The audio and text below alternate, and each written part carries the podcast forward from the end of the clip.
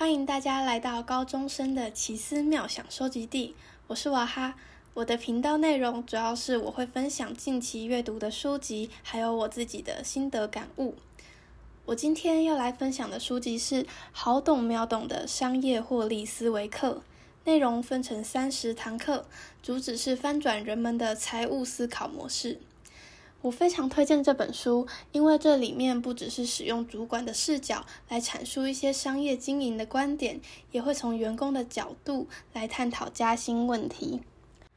这本书的框架很清楚，逻辑也很清晰。作者常常会用很多浅显易懂的例子，将困难的商业名词或者是理念深入浅出，所以就算是没有修过商业相关课程的人，也可以很轻易的理解。不论是在商业经营、日常生活，或者是学校的学习上，都有很大的帮助。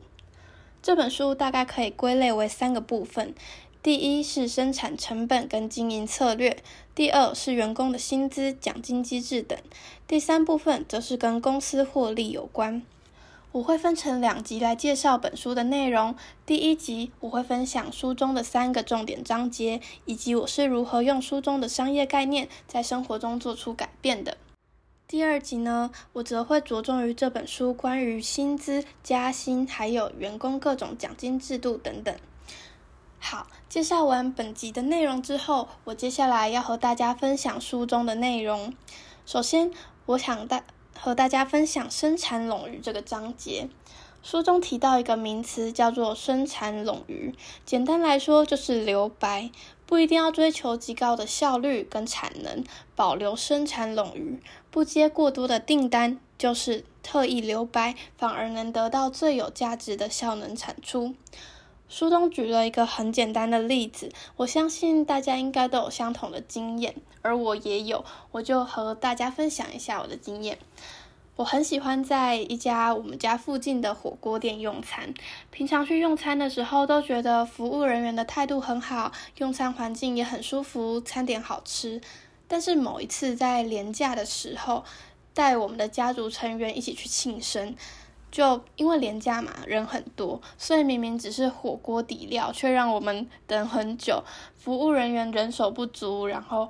店内的动线设计不佳，这些缺点都显现出来。还有他们菜色的品质，也让我们觉得大幅的降低，导致我们用餐体验不是很愉快。甚至有家人说不会再到那家餐厅去用餐。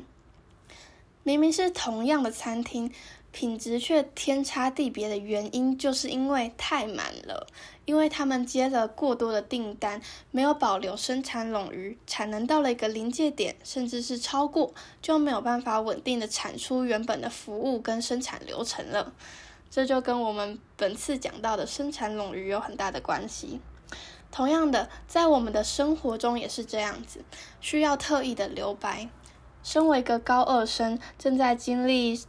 高中生活中，课业跟各种活动都非常繁忙的时期，尤其是我自己非常热衷于参加各种活动，所以常常会去报名一些演说比赛、发表会、筹备活动，还有科展等等。一开始我很害怕错过这些学习的机会，但是后来我发现呢，不是参加越多的活动就能为生活带来更多的效益。上学期期末的时候。我就因为参加了太多活动，又有学习历程的报告，还有期末考的压力，使我不堪负荷。就最后不但没有把事情做好，还导致自己没有充足的休息时间，因此胃食道逆流，然后生病。我相信很多人都跟我一样，常常会无情的就压榨自己，想要让自己很有效率。利用每一分每一秒，但是后来反而会心力交瘁，达不到想要的成效。我看了这本书之后，我才知道生活中或者是商业上那些留白都是有意义的，因为他们可以帮助我们恢复最佳的产能跟效率，让我们可以游刃有余的把事情做好，提高品质，也可以让我们身心有喘息的机会，进入良性的循环。所以建议大家，不论是在经营公司、餐厅，或者是自己的生活的时候，不妨试着为自己保留一些空白，给自己更多挥洒的空间。接下来，我想和大家分享书中另外两个也很有趣的章节。第一个章节叫做生产地图，主要是在讲绘制资源地图来帮助生产者节约成本。生产地图可以分为两个，第一个是物料清单，第第二个是时间地图。物料清单指的是列出生产所需的项目，时间地图则是要写出每一个项目所花费的时间成本。我一开始在阅读这些章节的时候，这个章节的时候，觉得非常神奇，因为我以为作者会要大家去舍去一些数目小、比较零碎的项目来压缩成本，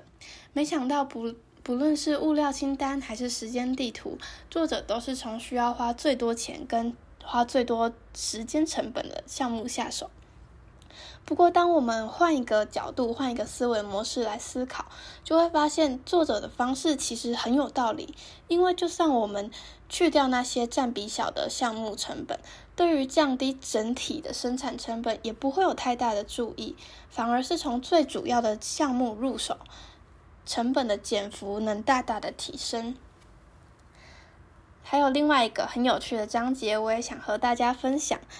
也这也跟我们生活比较有关系，它叫做便宜圈套。简单来说，我觉得这个概念有点像是大家去逛卖场的时候，都会有时候遇到促销，然后那个商品可能又是小东西，蛮便宜的，居家小物之类的，所以大家可能都会想说，哎，可以先买，或许之后用得到啊，可以先放着没关系。但是作者在书中有说到。很便宜划算的东西，除非能赚钱，或者是能为你带来效益，要不然再低的价格都是浪费。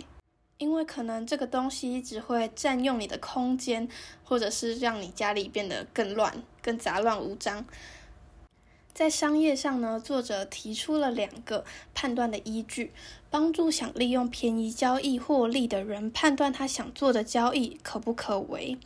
第一个叫做。残值创收，任何的固定资产，像是设备、土地、房产，本质上都是商品。如果这种商品你可以透过低价买入、高价卖出来获取丰厚的利润，就完全符合商业价值交换的本质。